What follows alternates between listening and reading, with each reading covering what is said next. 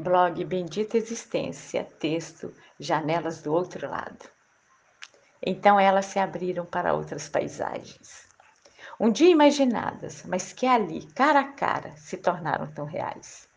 Algo que ultrapassava até então vivenciado, naqueles espaços onde a vida era tão grande e se revelava do jeito que eu acreditava, não do jeito inacreditável de acreditar.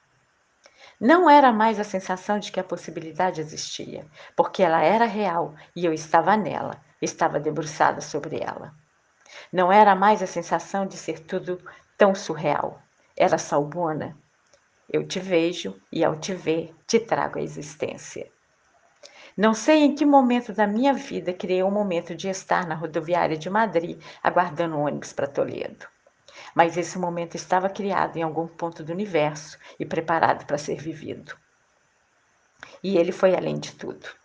Foi uma viagem não simplesmente pela Europa, mas uma viagem por outras formas de viver, de estar nesse planeta tão lindo.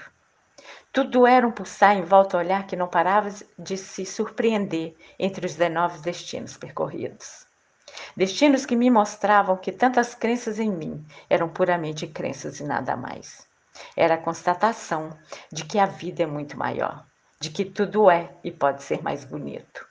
Tudo pode ser tão realizável quando o coração liberta das coisas que um dia acreditamos por meio do discurso do outro, que não é nosso e, portanto, não pode ser verdadeiro. São discursos questionáveis, fecham outras janelas, anunciam tempestades e, às vezes, nunca chegam, mas nos aprisionam em tudo aquilo que discursam para nós. A vida não é um discurso, por mais bem intencionado que ele possa ser. A vida é para ser vivida e entendida nas esquinas, nos espaços percorridos. É para ser entendida como a possibilidade de existir aquela esquina, que poderá ser aquela que nos apontará tantas outras pelas quais poderemos ou não passar, mas que descobrimos estar lá. A vida não pode ser uma busca pela verdade, ela precisa ser uma busca por possibilidades. E esse universo de possibilidades tão grande foi apresentado para mim e hoje, por mais que eu abra as asas, permanece a sensação de que tudo é muito maior, porque minha experiência abriu janelas e derrubou paredes. Vivi outra compreensão e constatei verdades não formuláveis, que se encaixam dentro de uma linha inacreditavelmente não questionável. Acordei frente a outras janelas, dentre tantas outras janelas que ainda irei sonhar, e depois de sonhar, irei abrir e novamente me deslumbrar. Então conheci no ano 2022 a tênue linha que separa o sonho da realidade. E fui além, muito além, de uma viagem idealizada. Fiz uma viagem de forma inimaginável, que ultrapassa qualquer tentativa que eu possa recorrer para descrevê-la.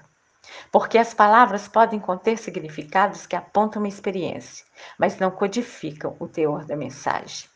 Não há espaço na inexistência para as coisas que existem. Fiz uma viagem de descobertas não formuláveis que enriquecem meu passado e me pontuam no tempo presente, no qual entendo que ao realizarmos um sonho, ao ficar frente a ele, percebemos que só é possível contemplá-lo por ele ter sido realizado por ele estar finalizado. Ele não pertence mais ao nosso presente, ele mora agora no nosso passado. Mas no presente, ele se tornou janela aberta para outros agora. Namastê.